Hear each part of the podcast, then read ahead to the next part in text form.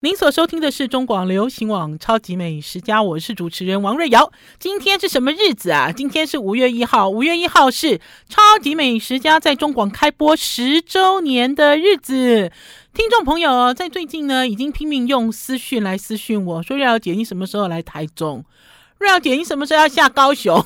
一直在问我，呃，要办这个呃超级美食家周年庆，而且是十周年庆的活动。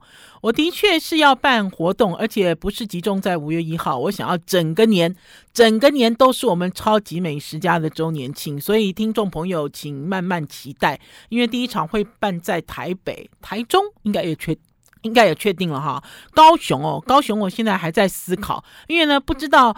呃，听众朋友有没有时间？还是听众朋友愿不愿意？好，不过我相信你们是愿意的啦。为什么呢？因为疫情啊，好不容易完全解封了，大家呢都出来跑跑晃晃，看看好朋友，拍拍照片，吃吃东西，是开心的啦。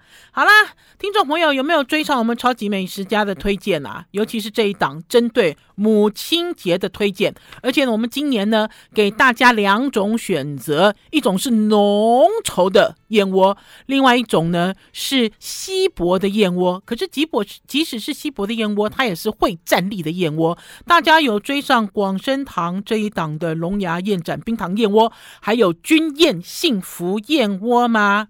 呃，好吃跟不好吃哦，呃，这个其实是见仁见智。可是呢，要跟大家讲的是，所有的美食前面有一个一，这个一代表的就是安全，安全是一，好，其他的比如说好吃啊。还是说食材很高档啊？还是它很合我胃口啊？还是主厨很帅呀？哈之类的类似哈，营运长很美啊，类似的这个都是零，哈，都是往上追加。那所以呢，会跟大家推荐广生堂，而且连续多年在母亲节跟大家推荐广生堂，有一个非常重要的原因，就是呢，它连续已经累计啊，连续将近三十年食安零检出，他们呢每一批都送检。送检的这个检测的项目超过三百项，哈，那更不要说呢。每次呢，广生堂的营运长王静美来到我们超级美食家的时候，都会表演特技。特技是什么？特技就是这一瓶啦。他们家其实有很多瓶哦，可是这次呢，给大家推荐的是这一瓶龙牙燕盏冰糖燕窝。开瓶之后直接倒扣。直接倒扣哦，给它豆桃栽哦，这个燕窝的浓度哦都不会流出来跟流下来，哈，这个也算是业界的唯一。然后呢，君燕幸福燕窝呢，就是呢，我记得那个时候那一年几年前呐、啊，就是刚刚认识营运长的时候，他就带了这个君燕的幸福燕窝，那个时候就知道哇，真正的燕窝会站起来。真正的燕窝不是漂浮物诶，我们以前喝的燕窝就这种冰糖燕窝都是漂浮物，然后你都要用这个门牙牙缝去找燕窝。可是真正的燕窝呢，好的燕窝呢，它是一根根会站起来的。那所以呢，今年母亲节继续给大家推荐好东西，就是广生堂的燕窝。听众朋友现在可以上好物市集官网，而且呢，自从认识云院长之后呢，每一年广生堂燕窝的最大优惠还有最低价格都在我们超级美食家。好，好啦，听众朋友，你们有没有发现啊？有没有发现我们现在啊，在母亲节的这个档期好忙哦？你们要打开中广的时候，就会听到各式各样的推荐。可是要跟大家讲哦，将心比心，为什么将心比心？好不容易哦，好不容易哦，我们要恢复正常生活了，然后好不容易呢，呃，逐渐逐渐。呃，不光是你的生活，不光是你的经济、你的工作、你的收入，就要慢慢慢慢回到疫情呃还没有开始之前。那所以呢，我们要不断的传递欢乐，然后要不断的告诉大家要花钱，要花钱。为什么呢？经过了一个新冠之后，就会发现你永远都不知道呃未知呃无常啦，无常跟明天哪一个先到，对不对？你永远都不知道，对不对？呃，其实啊，虽然讲说新冠已经过去了哈，可是我有一个很亲很亲的亲人，前一阵子呢，呃，得到了新冠。你们现在听到有身边的朋友得到新冠，会觉得说哦，得到了，得到了，好像感冒一样，对不对？其实要告诉大家，不是。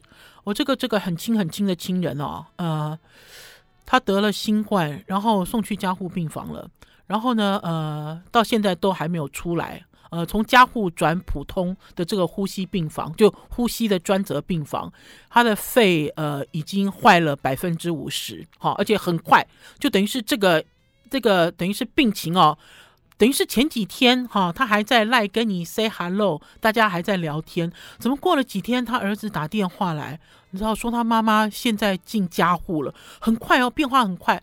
然后现在虽然已经离开加护病房了，他的肺哈、有一半以上都变成了菜瓜布，就是人家讲的菜瓜布的这个肺叶哈。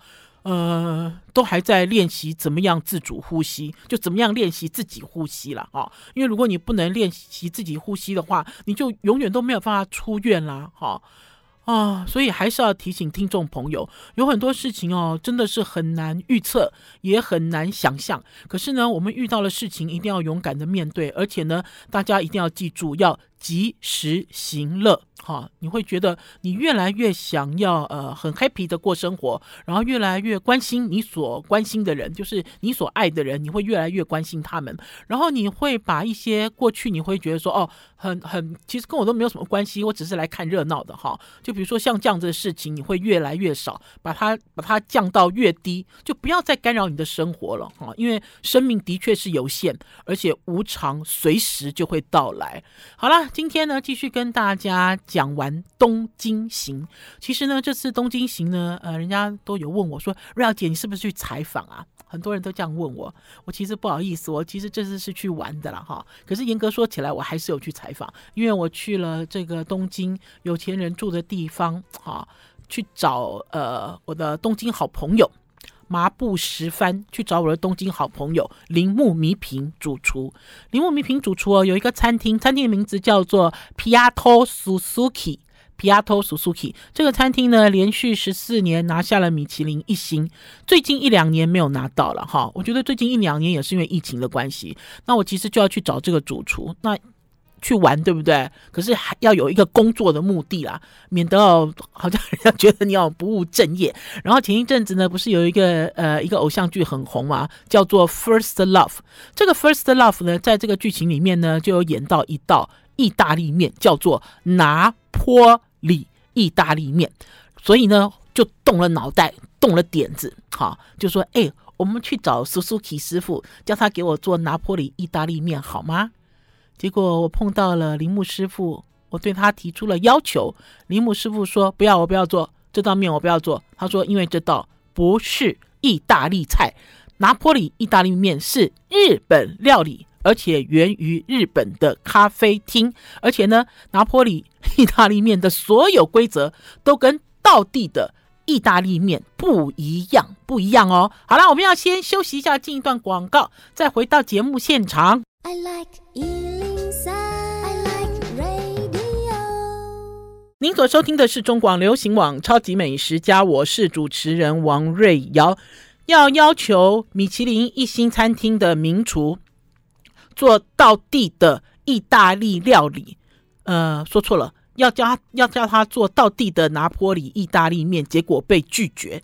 因为呢，铃木师傅呢一直都在做道地的意大利菜，即使呢他使用了很多日本在地的海鲜，它的味道还是非常的意大利。所以呢，当我提出了拿坡里意大利面的要求的时候，我觉得他在鄙视我。他有一种鄙视的眼光。如果听众朋友呢有去追上我在 YouTube 上传的影片，就会发现呢，呃，我不但记录哈铃木师傅的爱徒哈爱徒叫做，我们都叫他 Kosuke 哈 Kosuke 主厨，呃，他的名字叫做木下皇辅，真的很难念哈，因为他是韩裔哈，他是等于是呃韩籍的日本人，韩裔的日本人了哈，呃，然后就指派他的徒弟。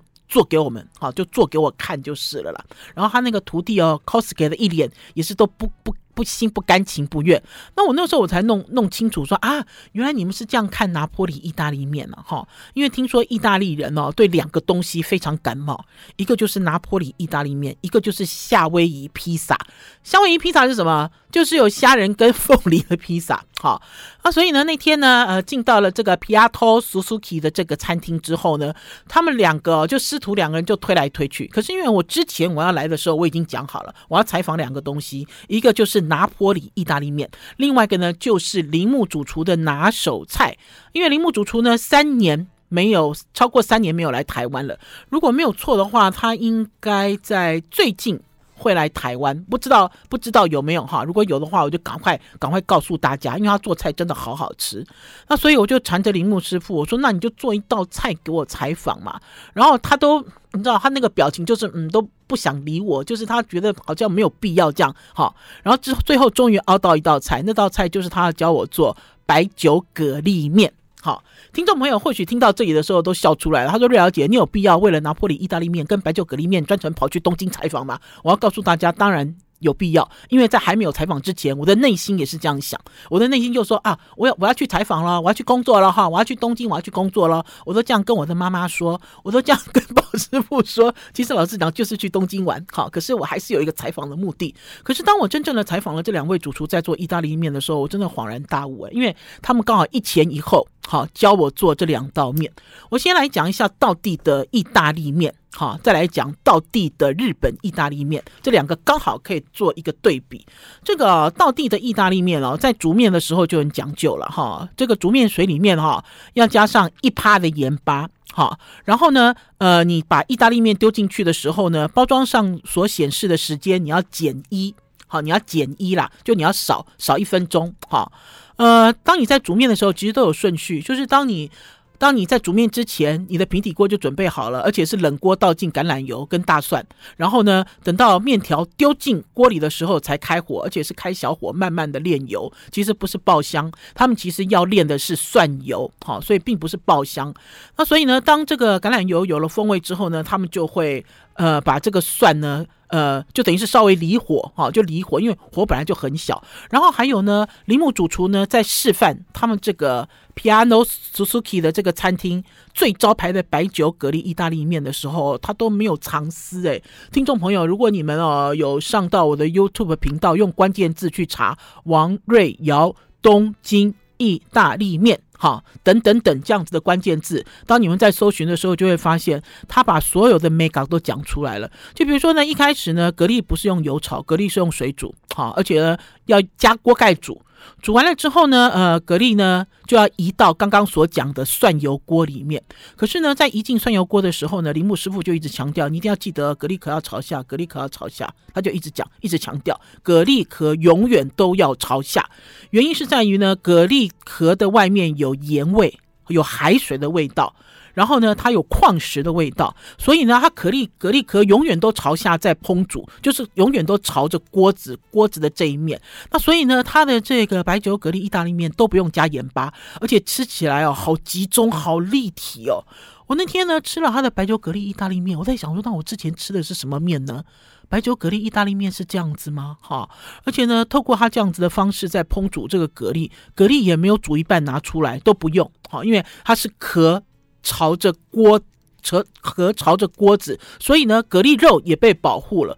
呃，我不晓得哎，我那天呢，其实吃完了他的白酒蛤蜊意大利面，呃，我觉得除了面条很弹牙哈，哦对，还有一点，还有一点，这点我也觉很重要。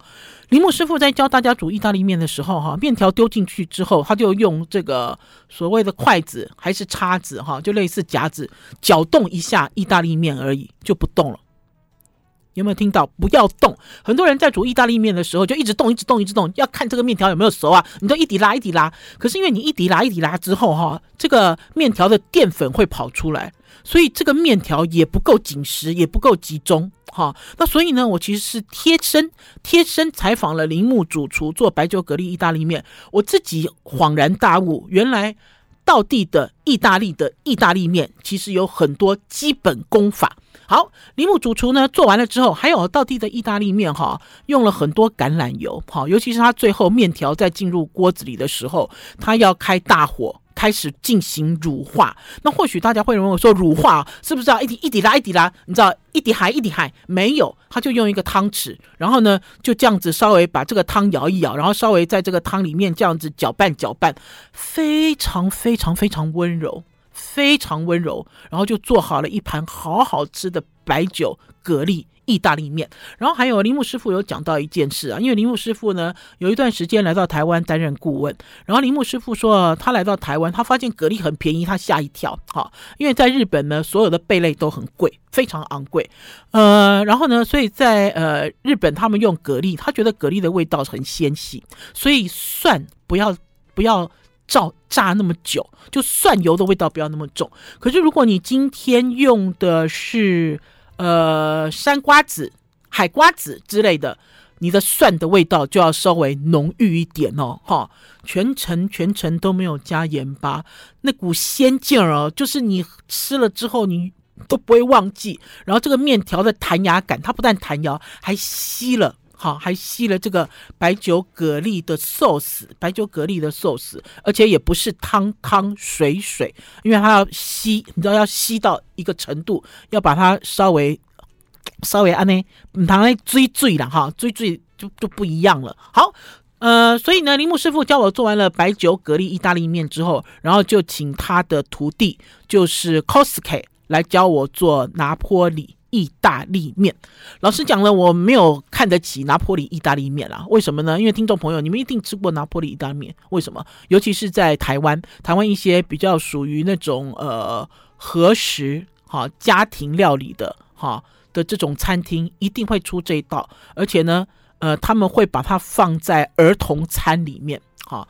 我本我我本来不不知道哎，铃木师傅就查给我看，铃木师傅就讲说，拿坡里意大利面哈，大概是在二战过后哈，一个在横滨哈开咖啡厅的人发明的，好，那所以呢，他完完全全就是用日本人的逻辑在做意大利面，然后呢，因为呢，最近呢，这个拿坡里意大利面。突然之间又爆红，就是因为一个偶像剧，好，一个偶像剧。那所以我就很顽皮，我就问铃木师傅说：“啊，你约会的时候有吃这一道吗？”好，那我也问 Kosuke 主厨，我说：“你现在约会有吃到这一道吗？”他们两个人都笑了，他们两个都觉得我是从平行世界来的美食家。好，他就讲说：“没，不会，哈，没有，哈。可是他就讲儿童餐会出现。”儿童餐通常都有一格一格的嘛，好像那个自助餐的餐盘有没有？要让儿童定时定量，你就会发现有一格里面就是拿坡里意大利面，怎么辨识呢？它跟意大利肉酱面有什么不一样？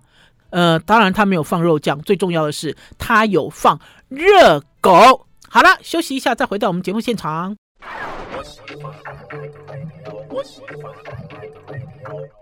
我是王瑞瑶，您所收听的是中广流行网《超级美食家》。今天跟大家聊聊我去东京米其林一星餐厅 Piatto Suzuki 贴身采访铃木弥平主厨的白酒蛤蜊意大利面，还有贴身采访他的料理长 Kosuke 木下晃辅。木下晃辅帮我示范的拿坡里意大利面，刚刚其实有讲啊，这两种面虽然都是意大利面，可是一个是道地意大利，一个呢是道地日本。那所以呢，铃木师傅呢听到我邀请他叫他帮我做拿坡里意大利面的时候，他就 no no no no no no no no，他说那个不是日本，他说这个是意这个不是意大利菜，这个是日本料理。然后他就把他的徒弟踢出来，叫他徒弟做。换句话讲，他这个 level 的这个主厨，他。不不不不做这道菜，可是呢，他就坐在旁边开始指指点点，好好笑。因为呢，当这个 cosplay 在煮面的时候，他就在旁边念念念，他说面条不能硬哦，面条不能弹牙哦，哈，面条一定要煮软趴趴。我心想说，为什么会这样做呢？这个其实就是要追到这个日本的饮食文化了。他说，因为当初哦，这个发明拿坡里意大利面的人呢，他就在咖啡开咖啡一个咖啡厅里面发明这道这道面，然后他们会认为哦，其实这段话被我剪掉了啦哈，因为那个铃木主厨有讲，他说这道面哈，在日本人的眼里哦，它其实就跟中华炒面一样，怎么说呢？他会把意大利面哦全部都预煮煮好。好，都是用煮煮好之后，就好像我们再去吃那个切仔面，有没有油面？熟的油面，那这个就是熟的意大利面。啊，客人点的时候，他就抓一把，然后就就跟。他事先炒好的这个酱汁混在一起，很快速就可以上桌了。那所以呢，拿坡里意大利面没有弹牙这件事，哈，面条一定是软趴。软趴的原因就是我刚才所讲，它是预煮面，放了很久，然后再重新加热，哈。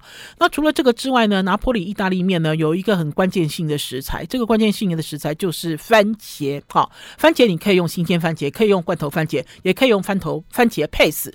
可是除了这个番茄之外呢，真正的关键进食材是 Ketchup。我们那天哦，在他的那个餐厅里面讲 Ketchup 的时候，大家都笑了哈。Ketchup 是什么？Ketchup 就是你吃薯条用的那个番茄酱哈。铃木师傅还问我说：“台湾有自己的 Ketchup 的品牌吗？”我说：“有啊，可国美啊，可果美 k 加布啊，不是吗？哈，然后他就讲说，这道哈，你可以用各式各样的番茄的类型，可是哦，唯一不能省的就是 k 加布。好，而且 K 加补还要挤很多，好，然后除此之外呢，他们呢，呃，会用热狗，好，热狗你可以切片，你也可以可可以切可爱的形状，然后你也可以用培根，然后甚至那天在示范拿坡里意大利面的时候，煮了一半的时候，铃木主厨就问他说，哎，你的配料要不要多加一点什么东西之类的？因为这配料里面呢，除了洋葱，除了青椒，哈，我刚才讲的热狗，哈。这种呃番茄去皮的这个番茄罐头之外，然后呢，他们就在讨论说，那我们现在再加一点蘑菇好了。哎，拿坡里面酱已经煮好了。铃木师傅就跟 Cosky 讲一下，Cosky 就去拿了两粒蘑菇，然后就丢进去。我说：“哦，你们怎么做的这么随便呢？哈，因为在他们的眼里，这个拿坡里意大利面，哈，它其实就是信手拈来的食材，就是这么简单，哈。然后呢，在呃酱煮好之后，因为酱还有经过一个过程叫收汁了，哈，就它还是要把酱弄得浓稠浓稠。然后呢，青椒是最后最后最后最后才放下去，因为要。”让青椒显色，然后还有吃到青椒的脆口的程度。然后呢，在这个面哈收汁成盘了之后呢，我就问说：“哎，要不要淋橄榄油？”因为大家都知道嘛，意大利面最厉害的一招就是它要出菜之前，就是给你哈好的橄榄油淋一圈，让你感受到那种意大利的这个呃食物的充沛的力量。就铃木师傅就冷冷的说：“他说煮这道意大利面不需要橄榄油啊。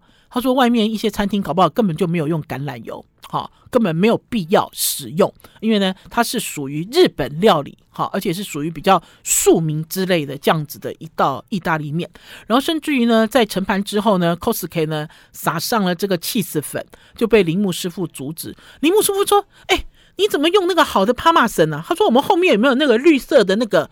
有没有听众朋友？你们我们现在台湾哦，大家对于起司粉哦的第一品牌。”第一品牌就是绿瓶子的那一瓶嘛，那个应该也是国际通用的第一品牌。他说：“看看员工餐厅有没有绿瓶子的，你不要拿那么贵的。”他说：“因为这道呃拿坡里意大利面哦，没有高档的食材了，哦，就要去找那个便宜的。结果他们又在后面翻箱倒柜说啊，报告主厨，呃，我们的这个米其林一星餐厅里面没有便宜的 起司粉，哈、那所以就撒上了，最后才撒上起司粉。”啊、我那个时候我有一点吃惊哎，我想说你们是在办家家酒给我看吗？好，那可是我们做完了面之后都有试吃，试吃的时候我发现，哎，我也很喜欢 Kitabu 的意大利面呢。我觉得这个口味大家都会喜欢，不会有人不喜欢。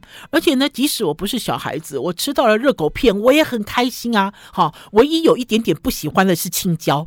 我我可以老实讲，我相信小孩子应该不喜欢青椒，对不对？丽文，你们家两个小孩子可以接受青椒吗？他摇头，他摇头如捣蒜，你知道不？不是不捣蒜，如拨浪鼓，如拨浪鼓，你知道？就比如说，我唯一不能接受的是青椒，可是这个意大利面还是非常的好吃，好、哦，那所以呢，就在跟铃木师傅讨论所谓的意大利面。我们今天要做的是道地的意大利。的意大利面还是到地的日本人发明的意大利面，这里面其实有很大的区别。像在早期弄不清楚的时候，当你在吃意大利面的时候，如果它不够弹牙，好，你就会说：“哎呦，你做的不够到地，不够做，不够正宗。”可是你仔细想想，他们的拿坡里意大利面都是软趴趴，因为他们的正宗就是软趴趴。然后呢，还有就是呢，当我们在吃意大利面的时候，就会说：“哦，这个水怎么那么多啊？你在煮汤面吗？”可是那天在厨房里面，铃木师傅有讲一句话。铃木师傅讲说：“哈，他在台湾的确看到有人在做意大利面的时候，哈，这个盘底有很多汁，很多汁啦，像汤汁。我要跟大家讲的是，有很多年前我也曾经吃过一家，这家还听说还拿下了什么国内什么意大利面比赛的冠军。我还特别跟宝师傅跑去吃，然后呢，它是青酱。”奶汤，我要讲奶汤哦，哈，就是它很多汤里面还加了呃鲜奶油，还是牛奶，还是类似炼炼呃，就是有很多这种白色的这种 奶的感觉。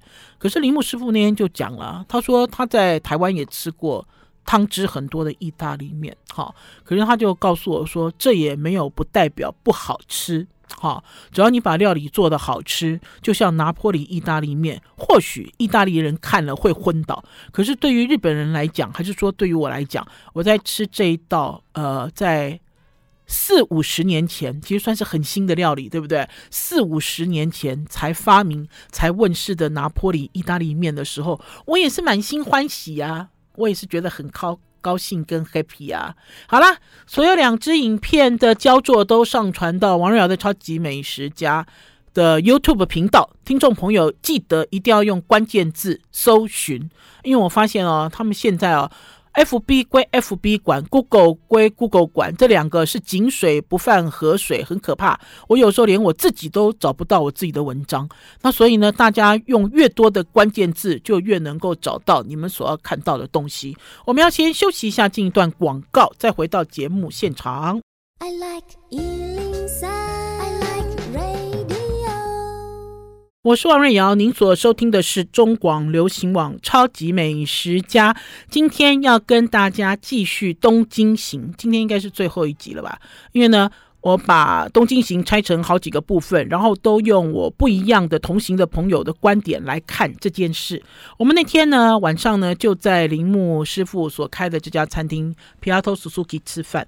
我上次哦，在他这边吃饭就好高兴哦，因为他所做的这个料理的这个，因为因为应该是讲说我坐的这个位置就是一个主厨桌，这主厨桌呢就是面对厨房哈、哦，然后很接近。就是呃，铃木师傅伸手其实就可以碰到我之类的哈，类似这么近。然后它像一个一个一个呃很大的一个扁平的电视，你觉得好像是在面对一个电视这样，然后也没有玻璃，你都可以跟主厨沟通。我好爱哦！我记得我第一次去这里吃饭的时候，我就好高兴。那一年呢，他就用了很多呃生鱼哈，就是日本人很喜欢吃的生鱼，做了好多道。意式风格的生鱼料理让我印象好深刻，可是我那一年呢犯了一个很大的错误，因为我那年呢去采访的时候我太大意了哈，我没有我完全都没有带灯哈，即使有带灯我也把它留在饭店里，所以我那年呢在这个餐厅里面呢所拍的任何照片都是昏暗、昏黄、模糊。好，甚至拍下来的照片都是模糊，而且那时候手机的呃，手机应该是手机还没有那么进步啦。然后那个时候拿着大相机，大相机就有一种不可抗拒的黄色。我那时候回来之后，我想要发影片，想要发照片，都觉得无法。忠实呈现我在皮亚托苏苏 k 吃饭的愉快感。那所以呢，我这次就有备而来。我这次呢带了两盏灯，我在很好笑，我就带了两盏灯，然后就准备一副要工作的样子进去吃饭。然后就发现，哎，其实还好。我补了一下灯之后，就整个都大放光明，好好好好好看呢、啊。他的菜秀色可餐。我要讲哈，日本人呢在做意大利料理哦，其实跟意大利人做意大利料理风格。呃，很不一样。即使呢，铃木弥平主厨呢，呃，跑去意大利研修。哈，大家知道这个日本人哦，去开这个异国料理的餐厅哦，之前一定要经过一关。这关就是你一定要去那个国家，好去学习、旅行、学习、打工、哈实习都可以。就是你一定要进入到他们的餐饮界。呃，不光是了解菜，不光是了解整个呃制程，还要了解它文化，就是料理的文化。那所以铃木主厨呢，我如果没记错的话，他应该在意大利待了超过十年。前前后后，而且呢是意大利很大嘛，就等于是北义啊、中义啊、南义啊到处跑。我记得呃那一年呢，我们去意大利看全欧洲最大的食品展，铃木主厨也有来哦。而且铃木主厨早上在练跑步，我还记得这个故事哦。就早上他去练跑步，然后跑步就经过了前一天晚上吃饭的一家意大利餐厅，好，然后呢就跟这个意大利餐厅的老板跟主厨打招呼，结果意大利餐厅的老板呢就说他现在在做这个肚吉水饺。就铃木师傅说：“哎，那我也我也可以我也可以来学，就就钻进人家餐厅里哦，就直接钻进人家餐厅里，然后就帮人家包这个肚脐水饺。有一种意大利面饺很小，哈、多窄啦，就是你在讲你的肚脐有多大，它的这个面饺就有多大。然后它通常呢会跟这个鸡汤澄清鸡汤煮在一起，好雅致哦，这就是意大利人很雅致的馄饨汤。好，我这样讲馄饨汤你就知道啊。我那个时候我就很吃惊，我说啊。”林佑师傅，你早上不是去运动吗？怎么运动运动跑进人家的厨房里了？哈，就是像这样子一边学习哈，然后一边一边旅游也好，一边见学，就是就是用一种见学的态度，即使他已经是米其林一星一星餐厅的主厨了。他的态度，学习态度还是这样。那我就讲说，我这次我就很高兴啊，我就带了这个灯，我就进去拍。拍了之后呢，就一边呃吃东西，然后铃木师傅当然也用了很多这种当季的生鱼啊，生鱼，比如说他用了春鱼。呃，做了，你看起来好像是生鱼片，哈、其实并不是，它融合了很多这个意大利食材的元素进去。这也就是大家可以看到，台北也有很多很多餐厅，哈、这些所谓的这种走融合风的餐厅，他们会把生鱼片拿出来，哈、呃，然后会佐以，哈、除了酱油以外的一些酱汁，还有除了 wasabi 以外的一些呃一些蔬菜。等一些配料之类的，呃，那天呢，铃木师傅呢很有趣，因为他知道呢，呃，带我去的人呢是呃奥利塔橄榄油的品牌大使 Allen，所以呢，他就用了他们家的一个茉莉的意大利面，哈，呃，而且是用的是水管最宽的水管的意大利面，拿去油炸，中间再填东西，然后呢，下面呢。就铺着伪装的泥土，为什么我会讲伪装的泥土？下面这个像饼干屑一样酥酥的啦，然后里面还有一点像类似大蒜，哈、哦，这种酥脆又香的感觉。因为就有同行的朋友 Debbie 问他说：“哎，Suzuki 师傅，你下面那个是什么啊？”他就回答他说：“这是东京的泥土。”哈，就比如说这道菜呢，就有很多语义在里面。然后呢，最重要的是我要放大给大家看这个。这个最大号的水管的意大利面哈，可以把它做成前菜，而且好脆口哦。因为呢，它直接把它拿去炸了，把这个意大利面哦，把这个石磨面粉做的意大利面哈，整个炸了。看它的表面有没有这个意大利面的表面，啊，那搓搓嗦嗦啦，哦，超级好吃哎。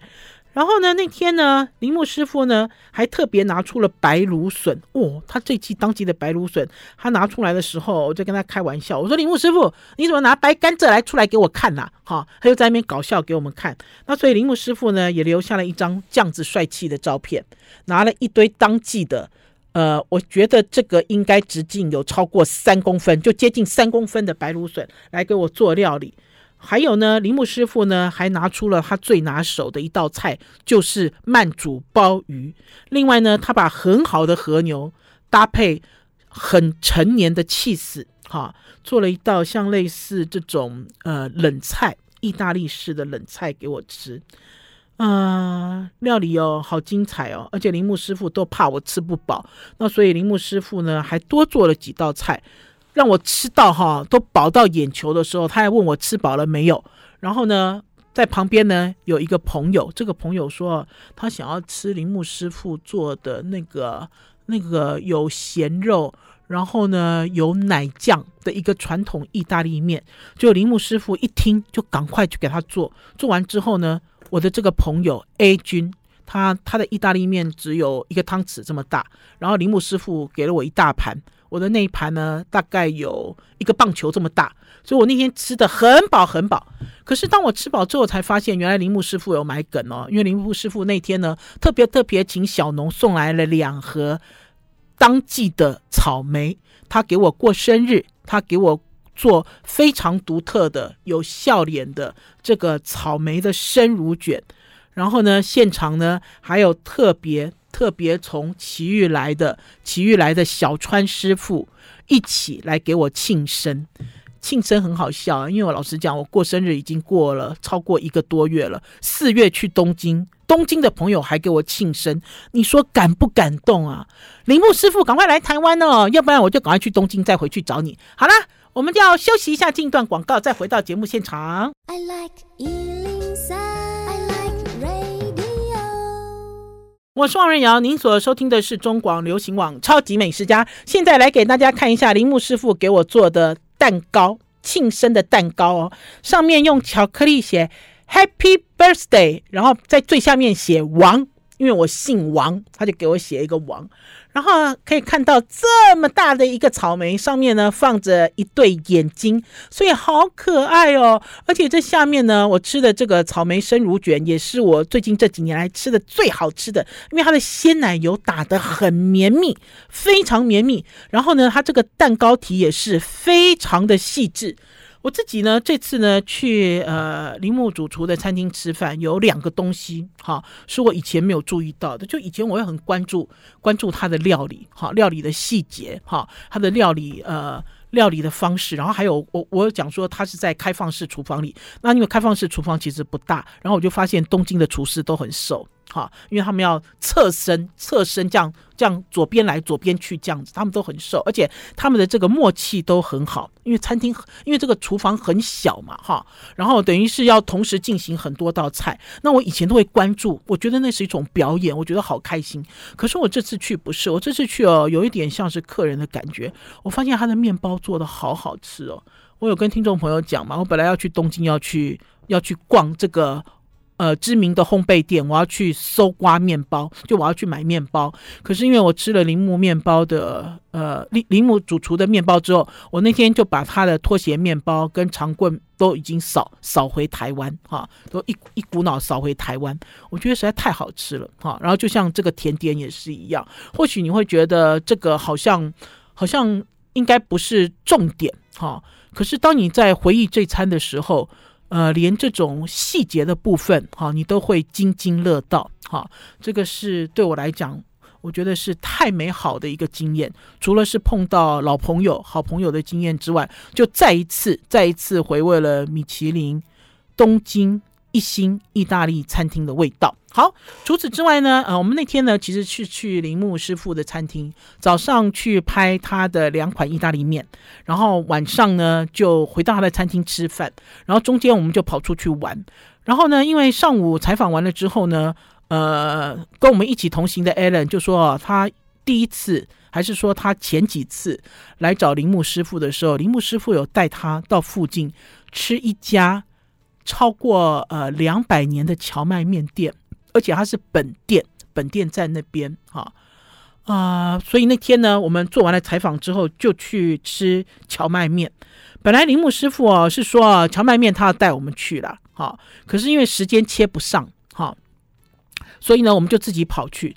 那铃木师傅很妙，铃木师傅说：“哦，他是我的邻居啊，他的荞麦面会做的那么好吃啊，也是我指导他的。”我们就在旁边笑，哦，反正就很有趣，就是非常好玩哈。呃，这家店的店名哈，来，我给大家讲一下，这家店的店名叫根科枯井。我讲到这个四个字，很多人都知道，因为这家店我发现它的连锁店很多。根呢，根就是更新的根，科就是科学的科。哭是什么？哭就是挖掘的掘，哈，就是挖掘的掘，旁边的这个手字边改成土字边，这这个字念窟，哈，根科枯井，哈，我们来到了他的总本家，就是他的本店。哦，这家店哦，真的好老，因为这家店的这个用餐区分好几区，有那种就是我们这种年轻人坐的正常的桌子，然后也有那种榻榻米区。你可以去榻榻米区，然后另外还有那一区，那区好像是类似小包厢，像是给外国人吃的这样子。然后呢，它的东西很简单，它的东西就荞麦面。可是荞麦面有分，就是荞麦面呢，它会分你要沾热热的沾汁，还是沾冷冷的沾汁。然后呢，呃，还有季节性的荞麦面，然后还有就是荞麦粉的比例。有百分之百的，我本来那天要点百分之百，就那天 Alan 跟我讲说，哎，他有季节性的这个蔬菜在里面，叫我点一个季节性，因为季节性没有那么黑，里面这样绿绿点点看起来很漂亮，所以我就点了季节性。然后点完了之后呢，Alan 呢点了两份鱼鱼板，这个鱼板呢，一开始上桌的时候，你以为它不是鱼板，你以为它是腌白萝卜。因为呢，它也都没有花，也没有捏成 Hello Kitty 的形状，然后也没有彩色，也没有粉红之类的都没有，然后给它吃起来好好吃哦。口感很好，而且呢很鲜甜，哈，不是说鱼板就有什么鱼的味道，还是鱼腥味没有。那因为呢，Allen 本身就很爱吃鱼板，然后跟我们一起同行的 A 君也是，所以点了两份，然后点了玉子烧。这个玉子烧哦都是水，就是哦我们在分这个玉子烧的时候汁都跑出来了，你就可以知道它有多柔软。然后呢，吃荞麦面其实就很简单，因为就像我我点的这份荞麦面就是用酱油而已，哈，就是荞麦面的这个沾汁而已，我并不想。吃更复杂的东西，然后可是 A 君呢加了一个温泉蛋，然后 Alan 点的就是热的鸭汁。我在这边吃荞麦面的时候，我就一直看隔壁，隔壁就有很多这种老人家。我们站在外面排队的时候，进进出出的都是老人家，拄着拐杖的老人家，甚至坐着轮椅的老人家，甚至还有穿着和服的老人家，都来吃荞麦面。而且呢，荞麦面我觉得应该是日本美食的素食文化之一，吃的都很快哈，并不是说在那边磨蹭，吃的都很快，然后吃的都很满足。老实讲呢，这也是我这次去东京吃的。一顿让我觉得非常简单又干净又饱足的一道道地的料理。好啦，超级美食家今天的节目到此告一段落，明天中午，周二中午空中再见。稍后请大家准时收听李雅媛所主持的《听医生的话》，拜。